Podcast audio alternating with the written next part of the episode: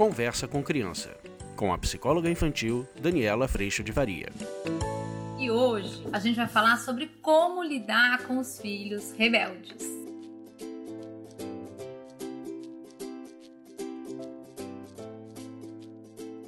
Como é que a gente lida com os filhos rebeldes? Eu acho muito lindo a gente pensar isso, porque já me dá um desconforto inicial de pensar que a gente possa ter um filho rebelde, no sentido de que a rebeldia está lá gratuitamente ou que seja algo pessoal. A gente vem trazendo o quanto não vale a pena levar para o pessoal, o quanto não vale a pena a gente ir para o julgamento, a gente tirar conclusões do que o outro sente ou do que o outro tem como intenção, porque a gente não está dentro do outro para saber. Mas, obviamente, existem algumas relações com alguns dos nossos filhos, não com todos, que você sente que a coisa é mais truncada, que você sente que é aquela criança que tá sempre questionando. Mas por quê? Mas qual o problema? Mas por que não pode?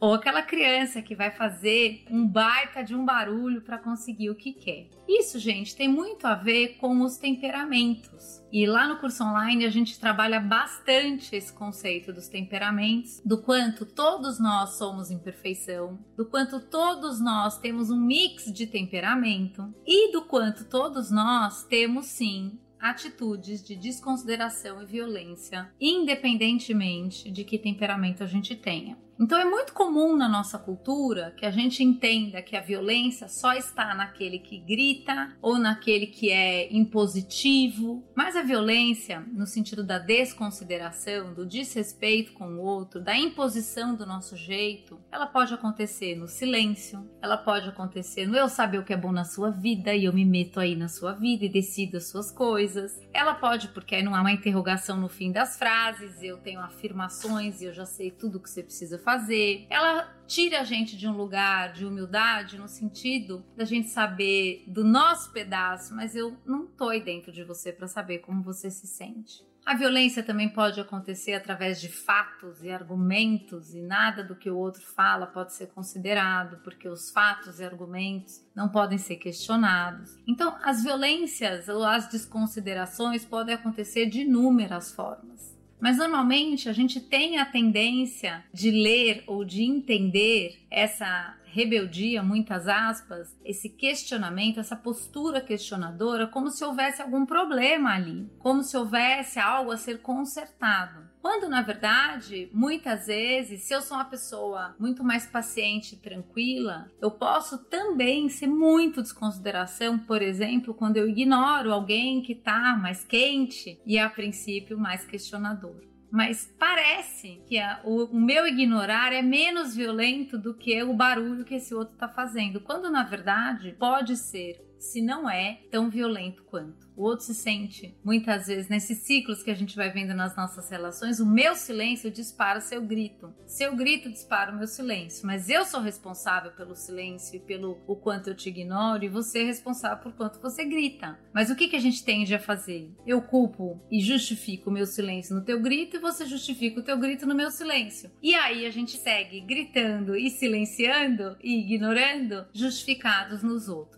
Lá no curso, a gente põe muito a lupa dentro da gente. Não é fácil, é muito dolorido, porque a gente começa a entender e a perceber as nossas atitudes, as nossas intenções, os nossos propósitos e principalmente os nossos desrespeitos com relação ao outro tentativas de controle e assim por diante. Então, queria primeiro questionar essa noção de que se eu sou uma pessoa de temperamento mais paciente, mais extrovertido, mais introvertido, mas não dominante, eu olho esse questionamento e essa postura questionadora como algo desrespeitoso, mas não necessariamente a minha postura não desrespeita. Primeiro eu queria trazer essa reflexão para vocês. Depois eu queria trazer o quanto realmente todos nós, seja aquele que questiona, seja aquele que ou silencia ou ignora também a consideração com relação ao outro, todos nós temos um desafio da gente se tornar mais flexível. O que, que quer dizer se tornar mais flexível? Quer dizer que tudo pode, vai lá, faz o que você quiser, então toca a sua vida. Não. Se tornar mais flexível significa que eu percebo a realidade de uma forma a respeito dos meus temperamentos, mas eu entendo que essa percepção ela é minha. E eu vou até você para eu entender as suas necessidades e as suas percepções para que a gente crie aqui entre nós um espaço de consideração.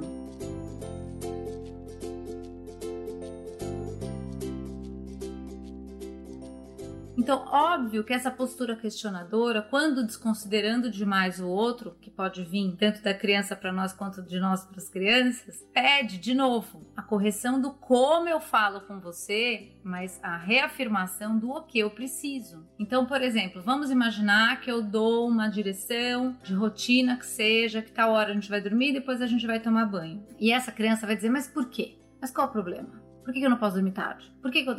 E aí eu vou ouvir. Então, o que, que você precisa? Não, eu preciso dormir um pouco mais tarde porque eu quero estar com meus amigos que estão de férias agora também e amanhã não tem que acordar tão cedo. Então, a gente pode ajustar essa medida de um jeito que esteja bom para você, mas que certeza esteja bom para o adulto. Por quê? Porque o adulto vai dando este norte. Mas este norte, quando considerado a criança, quando a criança está considerada nesse norte, a chance de colaboração, de compreensão e de entendimento, ela é muito maior.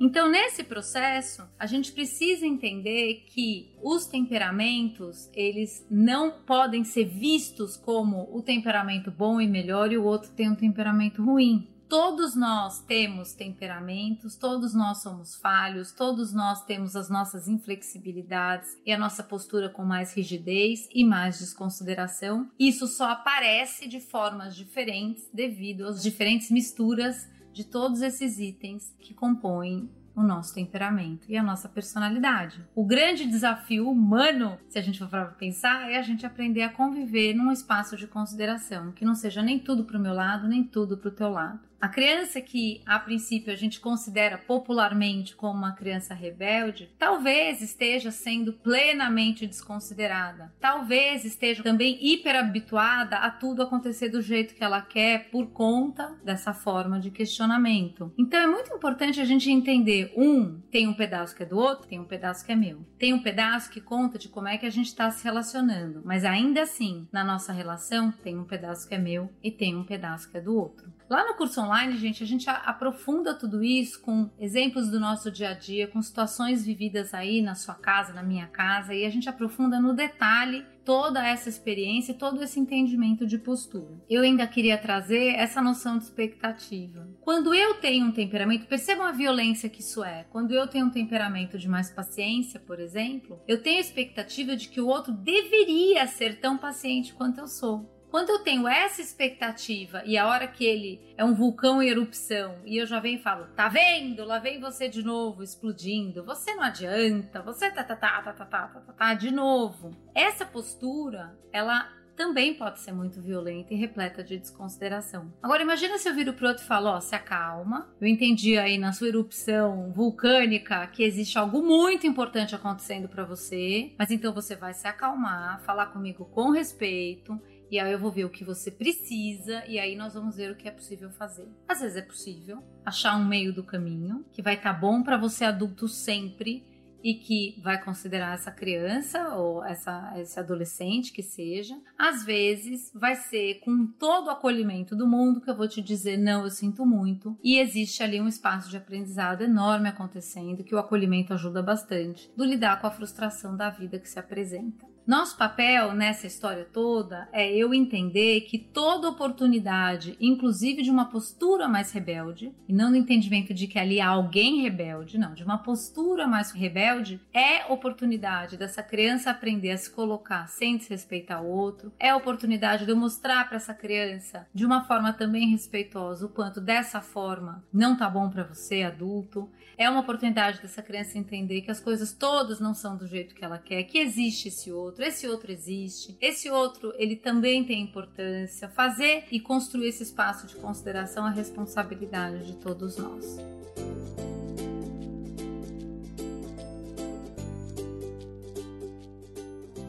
E aí, gente? coragem para mudar esse lugar, coragem para sair dessa história, às vezes, tão impositiva e, e, dessa vontade tão grande que a gente tem de, às vezes, catar o controle, seja pela força mesmo, para perceber que, pelo convite à responsabilidade, a gente realmente constrói um caminho de mais humildade, de mais percepção de si mesmo, de mais espaço de perdão, de mais arrependimento de quando trata o outro com desrespeito, tanto da parte das crianças quanto do nosso pedaço. Nesse sentido, a gente vai construindo a oportunidade de entender todos esses momentos como assim a possibilidade de semear responsabilidade a respeito do que essa criança faz e do que nós fazemos também. Para desmontar essa história toda, coragem coragem de frustrar. Não que você vai frustrar de propósito, mas coragem para acolher o sentimento. Não tenha medo do sentimento e da emoção. Porque a hora que a gente entende que a raiva, por exemplo, a fúria, por exemplo, normalmente estão contando de uma tentativa de que tudo fosse do meu jeito, de uma tentativa de controle, ou do quanto há frustração,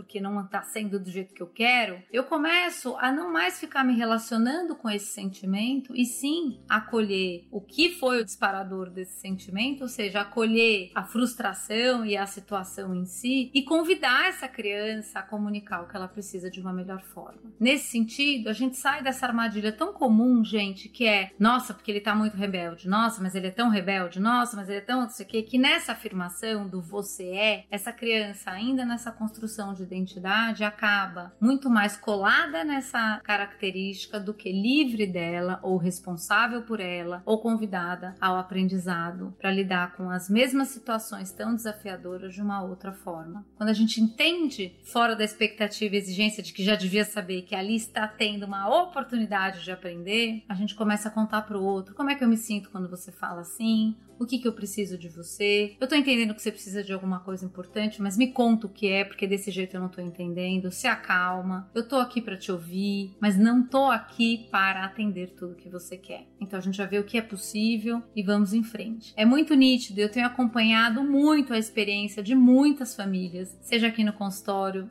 seja no curso online, de como esse processo se transforma e de como na transformação desse processo a gente vê principalmente as crianças crescendo. Eu não posso deixar de dizer o quanto a gente também está aprendendo a fazer isso, porque a nossa vontade e a nossa frustração é a percepção de que a gente também não controla, a gente não tem tudo do nosso jeito e como pais, muitas vezes a nossa vontade é essa já reparou? Que a gente queria que o outro fosse exatamente como eu queria que ele fosse? Que eu queria que o outro reagisse e respondesse exatamente do jeito que eu gostaria que ele respondesse, ou do jeito que eu acho certo responder? Quando na verdade a gente está tendo a oportunidade, e principalmente a criança, de aprender a fornecer uma melhor resposta. E muitos de nós também estamos aprendendo a dar uma melhor resposta frente a tantos desafios da vida, seja em família, seja no trabalho seja com as frustrações que existem à nossa volta, com a constatação da nossa vulnerabilidade humana. Tudo isso, gente, traz esse sim e todo dia esse grande desafio, mas essa grande oportunidade.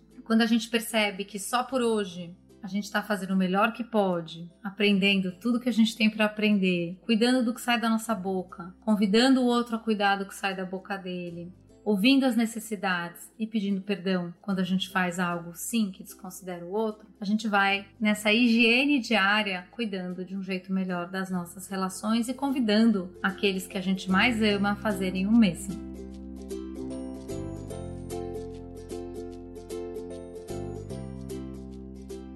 Espero que você tenha gostado. Eu agradeço muito a Deus, em primeiro lugar, por toda a paz e por toda a clareza na lupa no meu coração e a sustentação para olhar tantos desafios dentro de mim. E agradeço muito a tua presença aqui. A gente se vê na próxima. Tchau! Você acabou de ouvir Conversa com Criança, com a psicóloga infantil Daniela Freixo de Faria. Mande seu e-mail para conversa@danielafaria.com.br.